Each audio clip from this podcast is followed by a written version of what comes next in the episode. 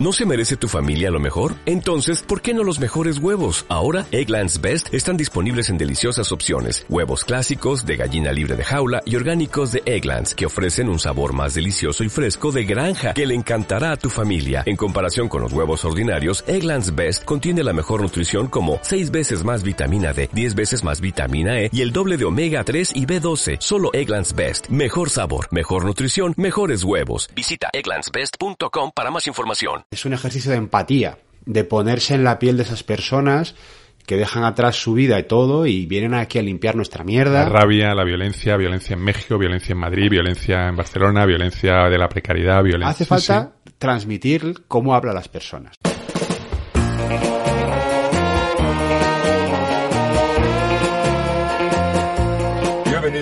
Hablar de mi libro. Yo me leí los tres libros, que son 3.500 páginas, en una semana. Viví en un ardor continuo. ¿Pero escribió el libro Belén Esteban o no? Lo escribió Toño. Porque un poeta triste es un triste poeta. O se habla de mi libro o me voy.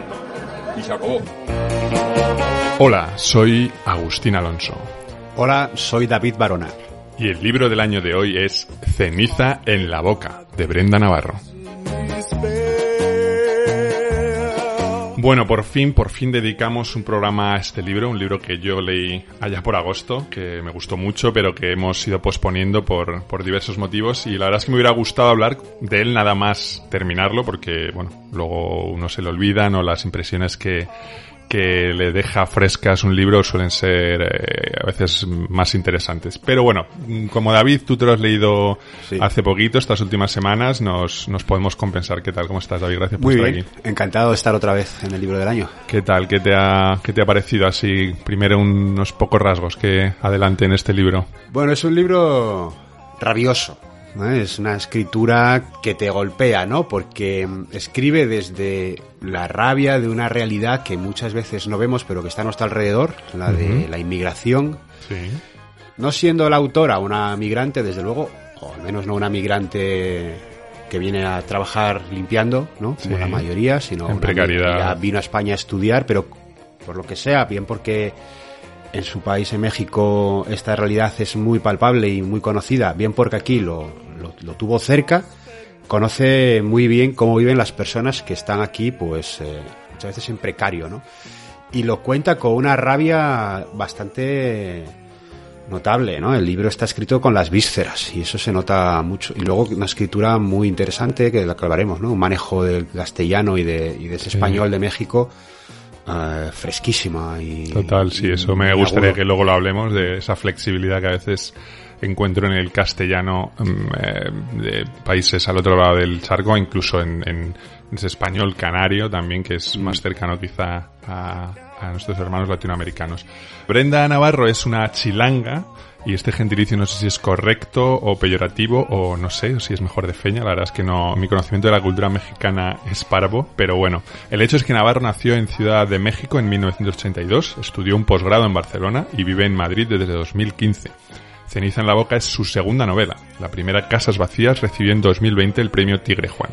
Ceniza en la boca ha sido publicada por Sexto Piso, tiene 196 páginas y se vende por 18,90 euros en tu librería de confianza. Y desde nuestra librería de confianza nos llega la trama que nos la cuenta, la trama de este libro que nos la cuenta nuestra librera de referencia. Ceniza en la boca de Brenda Navarro es la historia de una joven mexicana migrada a España que trata de comprender las razones del suicidio de su hermano pequeño Diego, recién entrado en la juventud. La búsqueda de esas razones es el detonante para que repase la vida de ambos, de su familia. La novela recorre, no en este orden, el pasado de violencia en México, la vida precaria en Madrid junto a su madre y a su hermano y la marcha de ella a Barcelona, donde trata de abrirse paso cuidando a personas mayores y limpiando, mientras establece redes de apoyo con otras mujeres.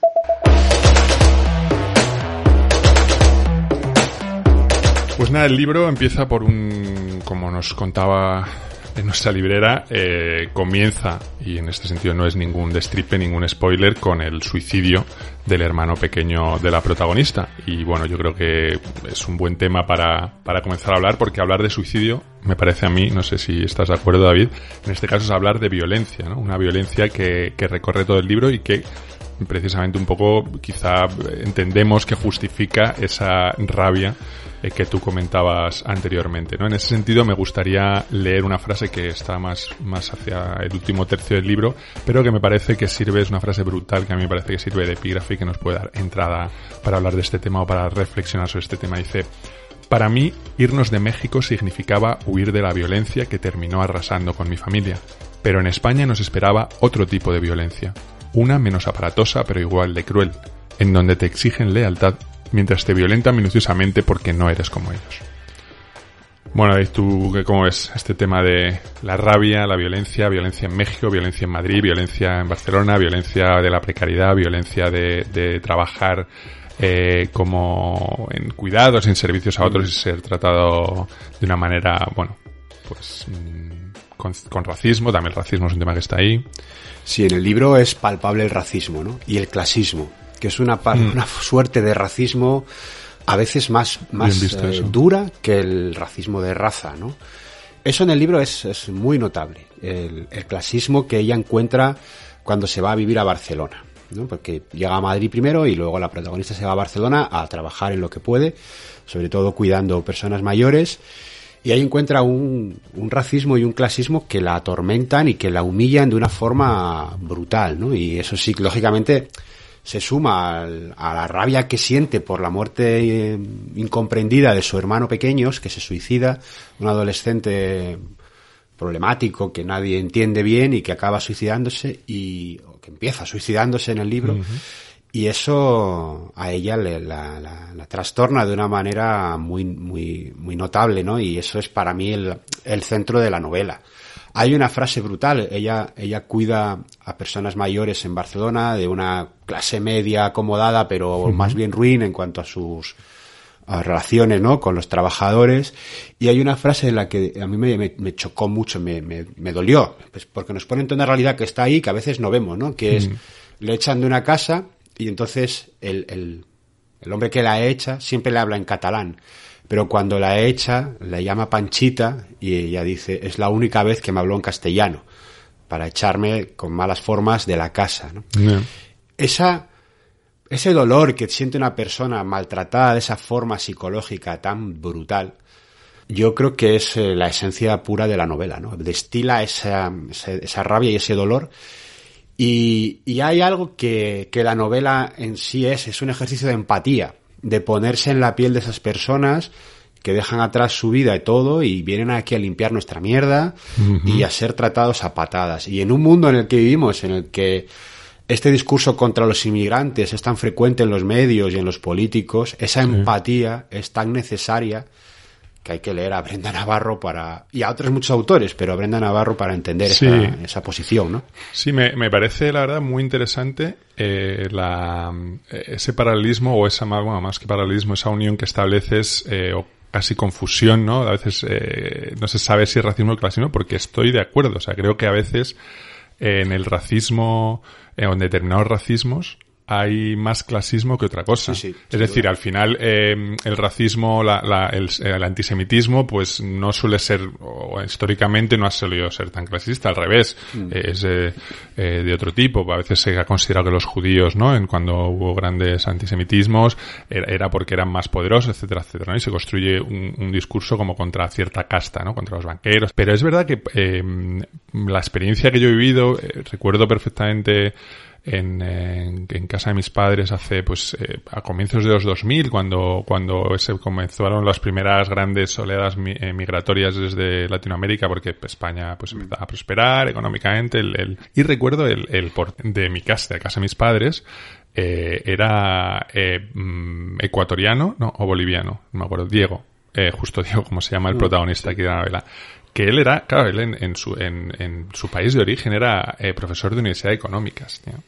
Y claro, se viene aquí, un, era más, más, buena persona además, que podría no serlo, ¿eh? No, esto no, bueno, que porque seas inmigrante lo eres, pero era muy buena persona, una persona súper encantadora y, claro, y con un nivel. Pero curiosamente, claro, llegas aquí y de repente eh, dices, bueno, por una parte racismo, porque es obviamente racismo, pero hay un punto de, de cuestión clasista, porque es el portero. Que encima además es inmigrante y no sé cuánto, y evidentemente es toda esa sospecha contra el, el, el inmigrante, una piel más oscura, etcétera, etcétera, porque lo asocias a menos, gente menos civilizada, es así, que eso es el final de ese racismo. Pero era, él contaba que a mis padres que un día, no sé quién, alguien, alguien de, del edificio se había puesto eh, enfermo, una señora, un señor, no sé, y que gente que pues se saludaban bien, como que bien en el edificio, y que fue a verle él al, al hospital a esa persona, y que esa persona la trató con cierto desapego, como, ¿qué hace este tío aquí, no? Eh, y dices, ¿eh, racismo, sí, pero hay un punto de clasismo también. O sea, me parece muy interesante porque a veces las líneas son difusas y se mezclan, y se mezclan, ¿eh? Me parece muy... Muchas veces es lo mismo, ¿no? Muy final, interesante, sí, sí. La visión clasista sobre el que es de otra raza, igual, igual no tienes nada en contra de esa raza, pero lo ves por debajo y eso es puro clasismo, ¿no? Sí, sí, sí, Y sí. en la novela eso está muy claro. Habla como de una especie de aversión a, a, los españoles en general y a los europeos precisamente por eso. O sea, además como que no hace diferencias. O sea, en el fondo es interesante porque esa mirada también cae en la trampa de, de, de, de convertir a, en colectividades, ¿no? Igual que al final la, esa mirada sí. a la inmigración. Hay un momento que dice, Europa me parecía aburrida y vieja y sola. Tantos europeos juntos, viajando, comprando, diciéndonos qué hacer y cómo hacerlo, y todos viejos del alma y del cuerpo, y solos, bien solos y habla de este pues está con un escocés que es que es eh, que es un poco gilipollas no pero sí. a mí me parece muy honesto el personaje cuando también lo mismo casi al final del libro pues eh, reconoce que es que tiene una mirada que está enfadada con todo el mundo sí. o sea no y, y, ese efecto de esa violencia porque luego también vuelve a México al, a, a la última parte del libro y, y, reconoce esa violencia que hay en México o sea no en ese sentido me, me parece que es honesto y, y aunque es un espejo para nosotros los españoles y sobre todo españoles ¿no? de clase media urbana. Mm. Volviendo al tema de, de, la inmigración del racismo y siguiendo un poco en esta línea de, de, mirarnos a este espejo que es perturbador para nosotros, hay un momento en que dice, los españoles te ofrecen su casa, pero nunca te dan la dirección. Ostras, la verdad que... Esa es una frase que yo he oído mucho, eh, por ejemplo, en Andalucía. Todo el mundo te dice, ven a mi casa. Pero luego dice, no te damos la dirección, que es una broma, ¿no? Pero, pero bueno, puede ser un poco ese postureo, ¿no? De, sí. Sí, sí, brazos abiertos, pero no tanto. Y luego decías lo de, lo de que como Merenda Navarro, en concreto, yo no sé cuál es su historia, o sea, es decir, es verdad que vino un posgrado, sí sé que luego, por lo que he leído en, en Barcelona, eh, establece contactos con redes pues eh, de apoyo y redes feministas, sobre todo redes nota, feministas ¿no? y tal, que, que es verdad que está ahí presente. Pero bueno, sí que yo he conocido gente, personas de Ecuador, por ejemplo, que, que venían mmm, de Ecuador con una buena, pues, o sea, una buena posición y han venido aquí, en principio no, no en plan súper precario, pero que luego vivían una precariedad bastante dolorosa porque, claro, cuando tú has, cuando tú vienes un poco voluntariamente porque aspiras a que aquí, ¿no? Eh, de una vida mejor y, y crecer, incluso profesionalmente, y, luego te das cuenta de eso, que llegas aquí y primero hay mucha competencia, hay mucha competencia, eh, eso, se te va a mirar porque eres de vienes de Ecuador, entonces ya es como, ¿qué? Y hay más pre o sea, que decir, alguien incluso que vienes a lo que seas muy rico y tengas muy buenas, eh, muy buenas eh, relaciones, puede que vengas con cierta, de cierta clase media bien, en, en país centroamericano, sí, por sí. ejemplo, y que aquí llegues y, mal, sí, o Colombia, ¿no? Colombia es, en ese sentido, me parece muy interesante lo de Madrid. También hay, hay eh, una tirria importante contra Madrid en el, en el libro. Hay, hay un momento en que, muy gracioso, que dice, que dice, tampoco nos gustaba Madrid porque todo quedaba lejos. La gente que había planeado el metro de Madrid y el transporte se había asegurado de que un trayecto de tres kilómetros se recorriera como si fueran seis. Nadie me desmentía, pero todos se enojaban. A los madrileños no les toques su metro. Es de lo que se sienten orgullosos. Su pinche metro lo planearon con el culo. Y luego sigue, sofocados en Madrid y tal. Y, y me hace gracia porque justo el otro día que estábamos hablando del libro este de La ciudad de, de Lara Moreno también era un poco esa, ese Madrid sí. inhóspito. Tú decías que quizá Barcelona te parecía, pero yo bueno, creo que pero... aquí en la novela Madrid es una, es una ciudad muy inhóspita y es algo claro. que se viene repitiendo. Yo creo que Madrid es una ciudad inhóspita en lo físico, ¿vale? Porque es una ciudad desparramada por una llanura quemada por el sol y la gente que viene a limpiar al centro vive a una hora no vive aquí en, dentro de la M30. Sí, vive fuera de la Les toca vivir la en las ciudades dormitorio o en los barrios más alejados donde pueden pagarse una habitación compartida y luego hacer pues eso lo que dice, una hora de metro cada mañana y una hora de, de metro cada tarde. Pero bueno, eso te diré que no solo le pasa. No, no, les es pasa decir, también a los eh, españoles. Claro, Pero- es decir, eh, justo el día lo hablábamos, eh, esta, esta moda de que, de, de que se ha ido construyendo estas ciudades Sí. financieras o, o telefónicas o no sé cuánto en el norte, en San Sebastián de Reyes, etcétera. ¿Por qué?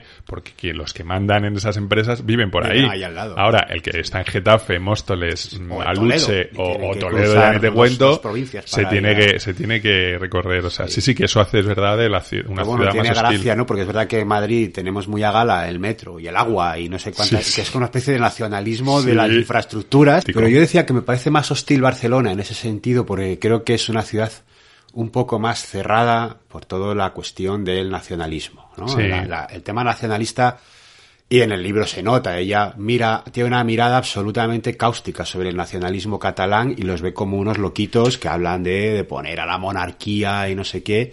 Y ella dice, a mí, a mí no me da para el bocadillo. ¿Qué me importa a mí la monarquía? ¿Qué me importa a mí este lío que traéis de pueblo pequeño, no? Y esa mirada también está en el libro y ahí se nota un poco la hostilidad de Barcelona hacia, hacia el inmigrante. Que en el- si Madrid es hostil por lo físico, yo creo que Barcelona es más hostil por lo psicológico para el inmigrante, ¿no? Una ciudad en ese sentido un poco más cerrada sobre sí misma. Y lo que tú decías, ¿no? Cómo nos vean a todos los europeos como una misma masa de... Sí, de hecho, de- incluso de hay un momento que, dice como que que, para mí lo- todos los españoles sois iguales, andaluces, catalanes, qué, dice, en plan de, mira, no me cuentes historias que, que, como tú has dicho, no estoy para, para eso.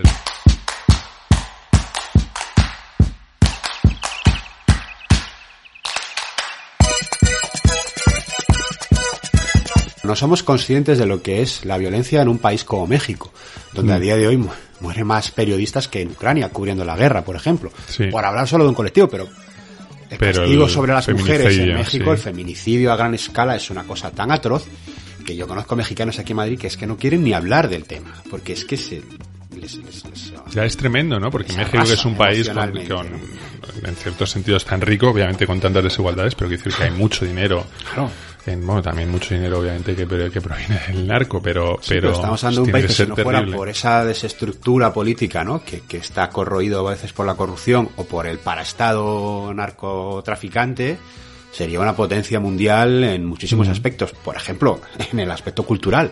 Sí, de hecho yo creo que ya nos 130 están comiendo la tostada. ¿eh? Yo es que de- luego lo hablamos sobre el lenguaje y tal, pero yo creo que el soft power que está España perdiendo un poco esa Seguro. esa guerra y no estamos y no, ni- y no lo estamos oliendo pero bueno Mm. o sea es decir al final el soft power que es ese esa el poder que tiene la cultura eh, geoestratégico y geopolítico eh, en el caso del español, que ahora mismo estamos viendo ese triunfo de, de las músicas eh, con, en, en- en español eh, en las en listas de éxitos de muchos países, pues al final el problema es que quien va a marcar es, el, es español de cultura y de influencia, por lo tanto, mm, sospecho y que está siendo y va a ser más todavía tanto el, eh, la comunidad latina de Estados Unidos, que al final es un país económicamente que impone, por lo Sí, sí, tanto claro. su, su capacidad de imponer es cultura es, mayor, Ya es la más grande. y luego México. Eh, de lo que hablábamos un poco del desarraigo, aquí hay un pasaje en el que habla de, de- de- de también de su nostalgia de México, obviamente, más allá de que en México hubiera esa violencia y se tuvieron que ir, pero dice, habla de, mm, de una conversación que tiene con su, con su hermano Diego y dice, ¿qué es lo que más te encabrona de vivir aquí? Le pregunté una vez. Que ya no puedo bailar, me dijo un día. Ya no bailamos. Y era verdad, ya no bailábamos. Ya no había casa de los abuelos, ni lugar para poner música a todo volumen, ni comida caliente. Ya no había infancia, habíamos dejado de ser. Y aunque habíamos buscado repetir los escenarios, la música, los momentos, ya no éramos los que éramos. No nos habían enseñado a crecer. Diego era como un contrabajo viejo, inoportuno, ruidoso, estorboso, que ya no sabía cuidar. La torpe, la aprendiz, la que no pudo sostenerlo. Así me sentía, reprobada de la música y de la vida.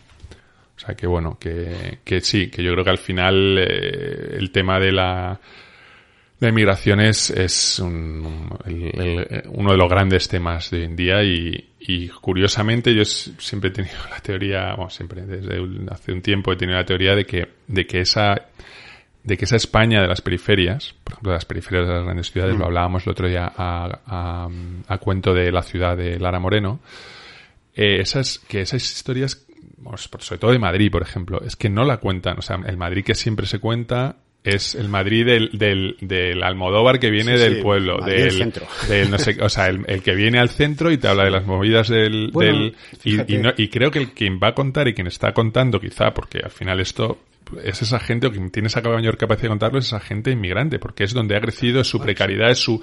Y, no digo que esté orgullosa ella, al revés, lo, lo critica, pero es eh, su, su lugar. Yo creo que al final los que somos de periferia o aspiramos a, a, ser igual que el de pueblo, ¿no? El moderno de pueblo, pues el de periferia también, el moderno de periferia y ser y contar ese Madrid de malasañero y de lavapiés ahora, etcétera, etcétera, ¿no? Pero yo empiezo también a ver en, en alguna literatura española cercana o, o reciente, ¿no? Eh, ese relato, pero también con inmigrantes. Por ejemplo, pienso en libros como Las Maravillas, ¿no? de Elena Medel, uh -huh. que es una inmigrante andaluza que vive en las periferias de Madrid, viene que tiene que trabajar en el centro sí. y vive en el autobús y sufre todo ese desarraigo y esa precariedad. ¿no? Esa, esas historias ah, mira, qué interesante. No conocía y me parece. Yo, yo, creo que sí empieza a estar esa mirada. También en el cine, ¿eh? El cine nos ha contado, yo qué sé. Elvira Navarro es una, siempre desde hace tiempo, es una gran contadora de esas periferias de, de Madrid. Claro, yo qué sé, películas desde barrio, familia, ese tipo de películas mm. que nos descubrieron un mundo que estaba ahí y que no está en las películas de Almodóvar, como tú decías, ¿no? Sí. Pero que es durísimo y que cuenta historias de violencia estructural. Claramente. El bola y tal, sí, pero eso fueron como, como momentos en los 90, sí, en los 2000. de hecho, sí. eh, Héctor García Barnés en su libro Futurofobia, eh, un poco que les además de, de, de Móstoles, entonces eh, como que lo tiene muy...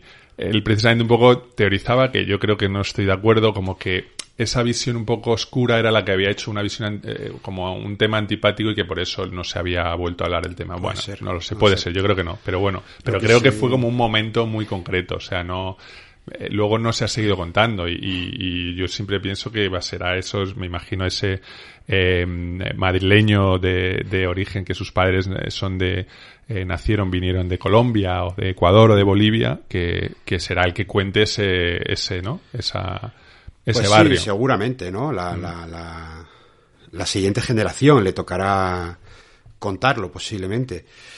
Pero es verdad que en, en, en estos autores mexicanos recientes, que ya son en muchos aspectos una segunda generación, sí. que, han, que, han, salido, que han vivido fuera, que han inmigrado, -huh. sí que lo están contando de otra forma, ¿no? Y ahora hay un montón de autores, y especialmente mujeres. Eh, yo encuentro sobre todo este tema de la inmigración mucho en las mujeres, ¿no? En las escritoras. Y en últimos años he leído varias escritoras mexicanas que abordan que abordan esta cuestión, ¿no? Pues aparte de Brenda Navarro, desde luego, que es la que estamos hablando ahora mismo, pues estoy pensando en, en, en, un libro que leí este verano, por ejemplo, Sensación térmica de Maite López, que también uh -huh. cuenta la vida de una inmigrante mexicana en Nueva York, uh -huh. estudiante en este caso, pero que también tiene que trabajar para costearse la vida y que tiene una familia muy chunga en casa, en México, sí. el padre queda inválido, tiene que volver para cuidarle es ese mismo relato, ¿no? Estoy uh -huh. pensando en una, una, autora que a mí me, me, me, pareció muy sorprendente, que es Aura Silonen, uh -huh. que con un libro que se llama Campeón Gabacho, que está en Mondadori, sí. ganó con 19 años uno de los grandes premios de Mondadori, con una uh -huh. historia también de inmigración en la frontera, de un chico que lucha, que, que se pelea en la frontera, también las mujeres, las redes de mujeres para apoyarle. Eh, una generación, o un salto atrás, por ejemplo, a lo mejor, bueno, no sé, eh, hay más, hay más, hay más. Sí, hay, yo ¿no? un libro que tengo pendiente que me, que es desde un autor, Eduardo Ruiz Sosa, si no me equivoco, Sosa o Sousa, creo que es Sosa. Eh, el libro de nuestras ausencias lo tengo pendiente sí. de Gandaya, eh, tengo muchas ganas y va también un poco sobre la violencia.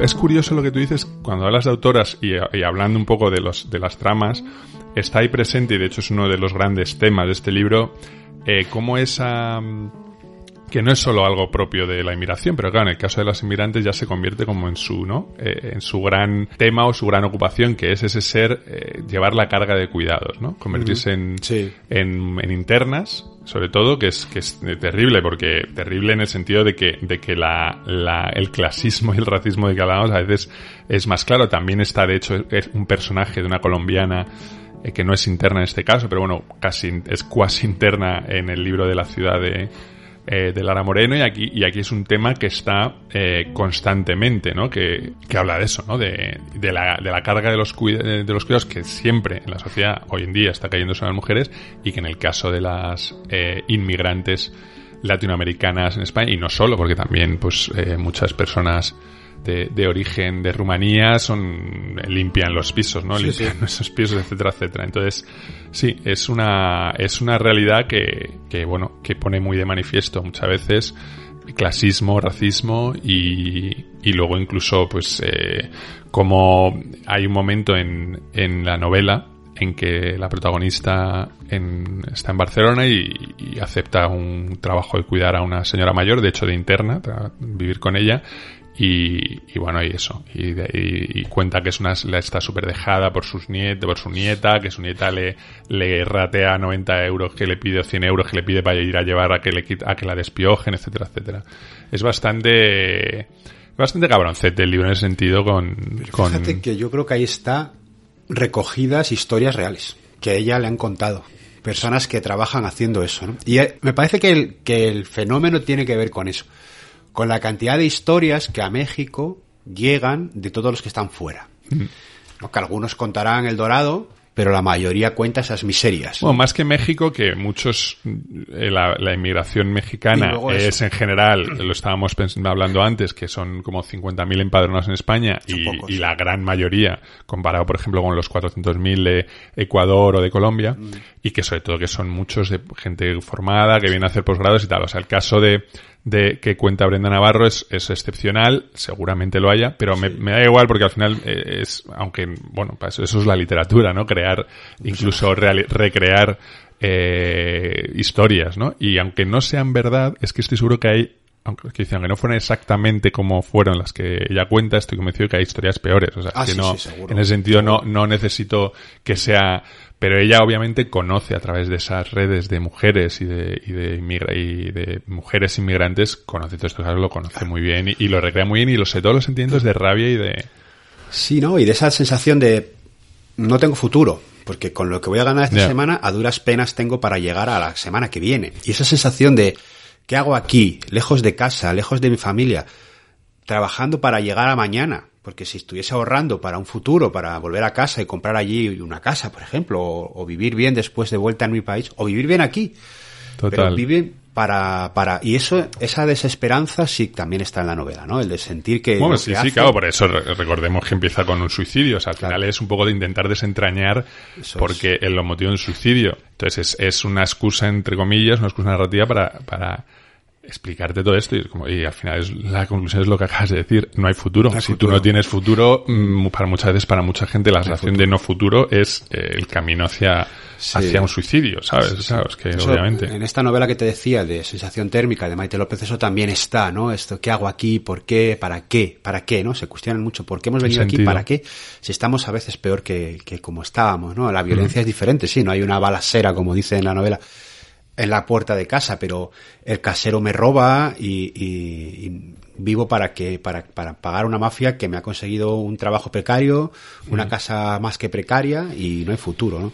Total. Y eso está claramente en la novela de Brenda Navarro, es esa sensación mm. muy agria, ¿no? Muy amarga, te deja un pozo muy amargo.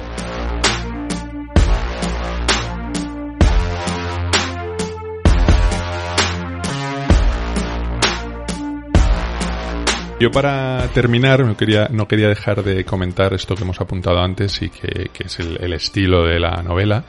Eh, por lo que he leído en alguna crítica, a mí la novela me ha gustado mucho, me sí, ha gustado cómo está escrita, me ha gustado bueno, muchísimo cómo está escrita.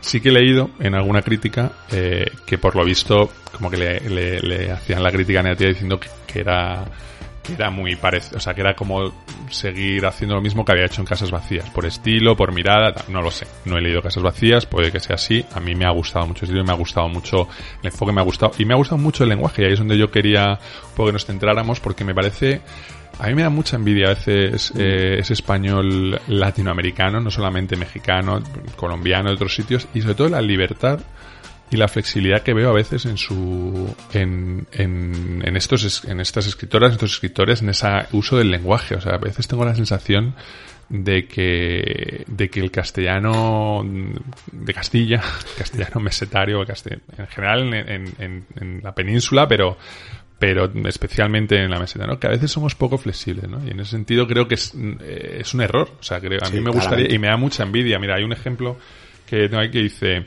eh, además esa mezcla de meto el inglés, meto no sé cuánto, ¿no? De repente dice, eh, pero, no, pero sí quiero, solo que estoy un poco mala. ¿Pero qué es un poco mala? ¿Are you sick? Sí, sick. Mejor quédate en casa. No, pero sí quiero. I want to fuck with you. Bueno, ven, e iba. Y cogíamos, follábamos, faqueábamos. A lo pelón. Siempre era a lo pelón. Eh, o sea, me encanta. Hay otro momento que dice que esto y que aquello y que el otro, el otro junto.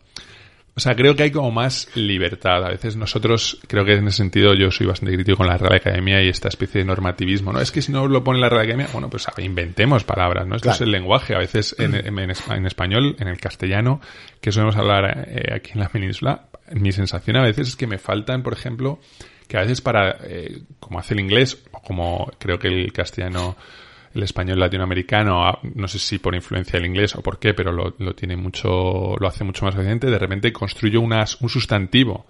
O un verbo a partir de un sustantivo, un sustantivo para un verbo, y en, español, la cantidad de veces que yo me encuentro con que no tengo un sustantivo, una palabra para decir, eh, la acción de algo, es, es brutal. Y dices, pero bueno, y entonces dices, joder, pues inventémosla. Mira, yo solo, a mí, más que inventar, o más que ser flexible, yo creo que la, la, lo que hace que sea tan rico leer estas novelas, ¿no? Esta, esta literatura tan efervescente que, que, ofrece Latinoamérica ahora, es que tienen una gran capacidad para captar el acento. No el acento solo mm, suyo del mexicano, por ejemplo, en este caso, sino los acentos. Cuando en la novela en esta hablan españoles, el acento la música de sus palabras es puramente castellana o catalana. Cuando habla una cubana, es claramente cubano lo que está diciendo. Y cuando habla una colombiana, es claramente acento colombiano. Y esa música está en la, forma de expresarlo. ¿Qué novela en España ha hecho eso muy bien para mí recientemente? Patria. Tú lees Patria y el acento de San Sebastián, el acento guipuzcoano, está claramente captado, claramente. Y hace algo Aramburu en esa novela, que es lo que tú estás diciendo. Si no tengo el adjetivo o no tengo el sustantivo, lo saco de un adjetivo, me lo invento.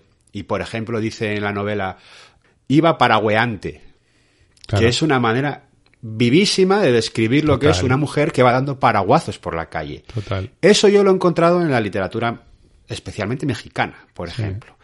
Estoy pensando en autores como Daniel Sada, que para mí es una influencia clarísima para todos estos autores. Daniel Sada es un escritor mexicano que murió hace unos pocos años, que tiene cuatro o cinco novelas asombrosas que son puro barroco en el desierto mexicano. Y su español es, es una fiesta porque él se lo va inventando, ¿no? Y, mm. genera ese tipo de expresiones que son maravillosas. Entonces, ¿cómo captan el acento y cómo no tienen miedo a utilizar los acentos locales y la manera de hablar de la gente que puede ser absolutamente antiacadémica? Eso es verdad que no lo tienen muchos escritores, digamos, peninsulares, ¿no? y hace falta. Hace falta transmitir cómo hablan las personas. Hay una, a mí me encanta, ¿no? En la página 100 del libro dice, mira, tu pin viene la estatua de Colón en el Paseo Colón de, Barcelona, ¿no? El puerto de Barcelona. Y le dice a su hermano, mira, tu pinche descubridor, le dije señalando al Colón inmortalizado que miraba hacia el mar. Y dice, y me ñeñeó. Es una palabra que no existe, pero claramente es alguien que como un niño le hace burla, ¿no? no, no, buenísimo. Eso, eso, eso está. aparte de que, mira, tú, y yo que lo hablábamos precisamente con, con eh, palabras del Eje cuando habla aquí en el libro del año, hablando de ese libro maravilloso que es que eh, el lenguaje cuando nace, nace en parte, hay una parte que nace de la metáfora, pero otra nace de la, de la onomatopeya. Claro. Entonces, ñeñear es, a mí esas palabras eh, onomatopéyicas me parecen absolutamente maravillosas. Hay un momento, hay una, y con esto, si te parece, terminamos, hay una hay un pasaje, perdón, que a mí me encantó cuando, cuando lo vi, cuando lo leí, porque me recordó mucho a, no sé si has visto The Wire. Sí, claro. La No sé si, vez, de hecho. ¿Ah, sí o qué? No sé si recuerdas, en The Wire hay un momento que, no me acuerdo, McNulty, el personaje afroamericano, no me, de- no me acuerdo cómo se llama el actor. Bank. ¿Eh? Es que la estoy viendo ahora, Bank. el- Bank, el ¿no? Pues y están y hay un momento que van a una escena de un, de un Sí. crimen en un tal y, y entonces está lleno y, y está el tío con el puro y empieza fuck. Sí, sí, fuck, fuck, fuck, mítica, fuck, del fuck, fuck, fuck. Bueno, Son dos pues, minutos en los que solo se dice la Solo palabra se dice la palabra fuck, pero como que viene a cuento, porque claro, Claro, viene a cuento como lo dice, mira, con las miradas, no sé qué, ve una- un casquillo, un tal, y entonces hay un pasaje aquí que me hizo gracia porque están discutiendo los dos hermanos y dice, dice, pues entonces te bañas, si quieres ver, ve la tele y al rato vengo. Ajá, me dijo. ¿Qué? Nada, me decía mientras se le dibujaba la pinche sonrisa culera que le salía cuando ironizaba. ¿Qué? ¿De qué? Eso digo, que ¿por qué me miras así? Nada. ¿Qué? ¿En serio qué? Que nada, chingao, dime, nada, dime. ¿A eso viniste? Me preguntó. ¿Para eso te saliste de la casa? Pendejo, le dije. Pendeja, pendejo tú, pendeja. ¿Tú qué sabes, pendejo? Pendeja. ¿Tú qué sabes, pendejo? Si tú ni a probar la pinche escuela puedes, ¿qué sabes? Pendeja. ¿O crees que uno puede andar por la vida haciéndose pendeja como tú? Pendeja. ¿Tú qué sabes? Pendeja. Cállate, pendejo, pendeja. Pendejo tú, pendejo. Ay, sí, no tenemos a dónde ir. Ay, sí. El mundo es una mierda. Dime algo que no sepa, pendejo. Pendeja. ¿Y tú qué? Pendeja. ¿Tú qué? ¿De qué va- la vas a rolar con tu pinche cara de pendejo que tienes o crees que todo se te va a dar en las manos? Pendeja. Pues muy pendeja, pero yo te traje aquí. Sí, ¿ves? Pendeja, igualita que mi mamá. Las dos pendejas tirándose al piso para que las ensucien y ustedes limpien. Y sigue y tal, pero... Pero claro, es como te hace... Es Porque tan vivo... Cada pendejo y pendeja tiene un matiz que nosotros Claro, no captamos. Efectivamente, no, pero lo, Pero lo visualizas. en el es de- acento, porque tú lo estás leyendo con nuestro acento, Sí, no, sí, no vas claro, a impostar aquí ningún acento Mm. falso mexicano, Mm. una cosa que ella critica en la novela de Sí. nosotros, ¿no? Que siempre estamos haciendo como la Pues, ah, los tacos, el chavo del ocho, no sé tomate qué, y tal, estereotipo, ¿no? Pero si un mexicano lee esta novela, los personajes no solo tienen un acento mexicano, tienen el acento mexicano del DF, o si son del norte van a tener un acento de Chihuahua Claro, o de claro. donde sea, ¿no? Y esa riqueza sonora es, es magnífica. Musical, y sí. está en la novela, está muy bien captada. sí, Eso es algo que, que los autores del boom ya empezaron a hacer, García Mm. Márquez o Vargas Llosa, ¿no? Y eso que has leído, que leído puede parecer una sucesión de Sí, lo guiones. digo muy rápido y mal, además. No, pero, sí. pero la estructura como está escrito es una línea. No hay guiones ni saltos. Mm. No, no, claro, no hay guiones, no, no. Está todo en un párrafo. Las dos voces se superponen en la Sí, misma línea. es. Algo que, por ejemplo, Vargas Llosa hizo La Guerra de los, del Fin del Mundo, pero que es difícil de leer. Mm. Sí, que- Y sin embargo, Brenda Navarro lo borda, porque en ningún momento tienes que releer para atrás para ver quién lo... de- sí. No, no tienes que ir para atrás para ver quién lo dice. Tienes muy claro qué voz sí. dice cada frase, aunque sea una sola palabra. Y eso es terriblemente difícil de hacer y ahí está la maestría literaria de Brenda Navarro, que escribe muy bien. Mm. Sí, sí, a mí me parece que está muy bien escrito. O sea, es un libro que. O sea, la fuerza de la rabia que ella tiene, que además, como decía, al final ella reconoce que es una rabia un poco eh, irracional, con lo cual tampoco está queriendo hacer como un tratado de odio hacia hacia el español, y sino es simplemente, bueno, es literatura, es literatura, ella coge gente encabronada con la vida y, y alguien que es suicida y a partir de ahí explica los encabronamientos. Pero bueno, bueno David, muchísimas gracias placer, eh, por siempre. acompañarme aquí este, este lunes de muy temprano, la gente no lo sabe, lo escuchan directamente, pero estamos aquí de casi de madrugada, no, es broma.